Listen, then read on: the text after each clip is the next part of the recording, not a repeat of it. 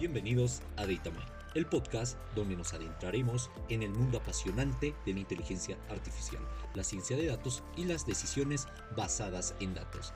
Soy Kevin Urdanibia, su anfitrión, y estoy emocionado de embarcarnos en este viaje de aprendizaje juntos. Si eres un estudiante, un profesional o simplemente un curioso de la tecnología y los datos, este es el lugar correcto. Cada día desentrañaremos los secretos y las maravillas que nos brinda el universo de los datos, porque nosotros somos personas con mentalidad de datos. En nuestro episodio de hoy vamos a zambullirnos en un océano de conocimiento que nos llevará a las profundidades de una habilidad crucial en el mundo de la inteligencia artificial, el prompt engineering Hablaremos sobre sus técnicas básicas, cómo podemos mejorar nuestros resultados utilizando diferentes estructuras de texto y cómo al fin y al cabo todo se reduce a un proceso de iteración y refinamiento. Así que siéntate cómodamente, afina tus oídos y prepárate para este apasionante viaje. En el mundo de la inteligencia artificial se han desarrollado numerosos métodos y técnicas para interactuar con los modelos de manera efectiva. Uno de los enfoques más importantes que se utilizan para mejorar la interacción y obtener los resultados deseados es el prompt engineering.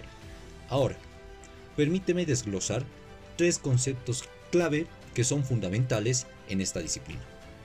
Hablamos del zero shot, one shot y few shot. Comencemos con zero shot. Este término suena un poco a ciencia ficción, ¿no? Pero es bastante sencillo. Zero Shot se refiere a la capacidad de un modelo para realizar una tarea de la nada, sin ningún entrenamiento previo específico. Es como tener a alguien que nunca ha hecho una tarea antes, pero es capaz de hacerla con éxito solo con una breve descripción. Imagina que le pides al modelo de inteligencia artificial que diseñe 10 preguntas de deletreo para un niño de 7 años. No necesita ejercicio previo o ejemplo previo, simplemente lo hace. En el siguiente nivel tenemos el one shot. Aquí le damos al modelo un solo ejemplo que le ayuda a ejecutar la instrucción. Volviendo al ejemplo de las preguntas de deletreo, podrías decirle al modelo, diseña 10 preguntas de deletreo para un niño de 7 años. Aquí tienes un ejemplo. ¿Cómo se escribe la palabra del animal que ladra, con este ejemplo le das al modelo una idea más clara de lo que estás buscando. Por último, pero no menos importante, tenemos el few shot. Esta técnica es similar al one shot, pero en lugar de un solo ejemplo, le damos al modelo varios ejemplos. Así, por ejemplo, podrías decir, diseña 10 preguntas de deletreo para un niño de 7 años. Aquí tienes algún ejemplo. ¿Cómo se escribe la palabra del animal que ladra? ¿Cómo se escribe la fruta dulce y roja que crece en los árboles?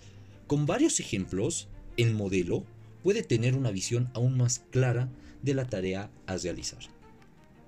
Es importante aclarar que modelos como ChatGPT por defecto no requieren el uso de one shot o few shot, ya que están entrenados para generar resultados adecuados utilizando su vasta base de conocimientos. Sin embargo, estas técnicas pueden ser útiles para darle al modelo un marco más específico y detallado para trabajar. Específicamente cuando las tareas son más complejas o menos comunes. Ahora pasemos a una técnica de modelado de lenguaje natural muy interesante llamada Chain of Thought Prompting.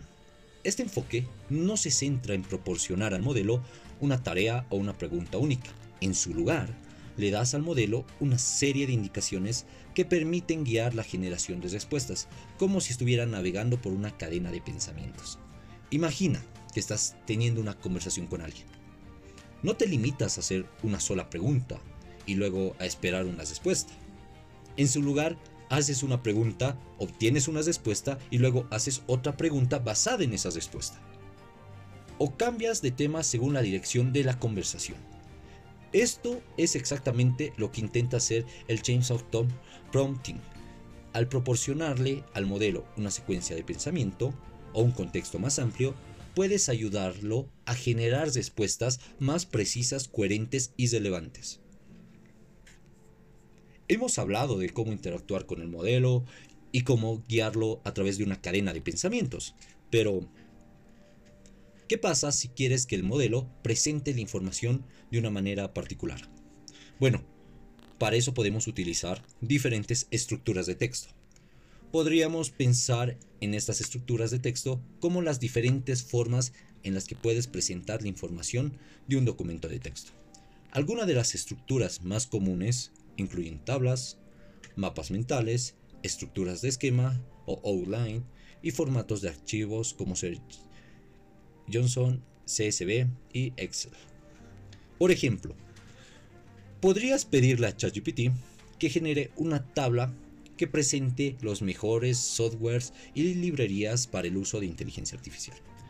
Podrías especificar las columnas que deseas en la tabla, como el nombre del software o la librería, una breve descripción de lo que hace, las categorías a las que pertenece, un enlace para obtener más información y si es de código abierto o no.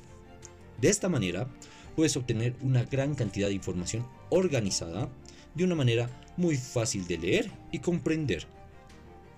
También podrías decir y pedir un mapa mental de los conocimientos básicos para trabajar en la ciencia de datos. Solo tienes que pedirlo en formato Markdown y ChatGPT generará una jerarquía de texto ordenada por tamaño. Este tipo de visualización puede ser extremadamente útil cuando estás intentando aprender un nuevo campo o simplemente cuando necesitas tener una visión general de un tema. Finalmente, vamos a hablar sobre un enfoque fundamental en la ingeniería de prompts, que es el proceso de iteración y refinamiento. Esta estrategia implica generar una respuesta inicial, revisarla y luego usar el prompt y los parámetros del modelo para obtener una respuesta mejorada. En un proceso similar al de escribir un ensayo, escribes un primer borrador, luego lo revisas, haces algún ajuste, quizás cambias algunas secciones o añades algo de información y finalmente terminas con un producto mucho más pulido. Lo mismo ocurre con el prompt engineering. En, en cada interacción, tomas la respuesta anterior, le das feedback al modelo sobre qué debe mantener y qué debe cambiar, y obtienes una respuesta aún mejor. Y así llegamos al final de nuestro episodio de hoy en DataMind. Espero que hayas disfrutado de nuestra exploración e investigación y que te sientas más preparado en el amplio océano de la inteligencia artificial y los datos. Recuerda, cada episodio nos embarcamos en un nuevo viaje para descubrir cómo los datos pueden mejorar nuestras decisiones y el mundo. No te pierdas nuestro próximo episodio donde continuaremos ampliando nuestros conocimientos. Hasta entonces, recuerda, nuestras decisiones son tan fuertes como los datos en los que se basan. Soy Kevin Organivia, tu anfitrión, y esto fue Data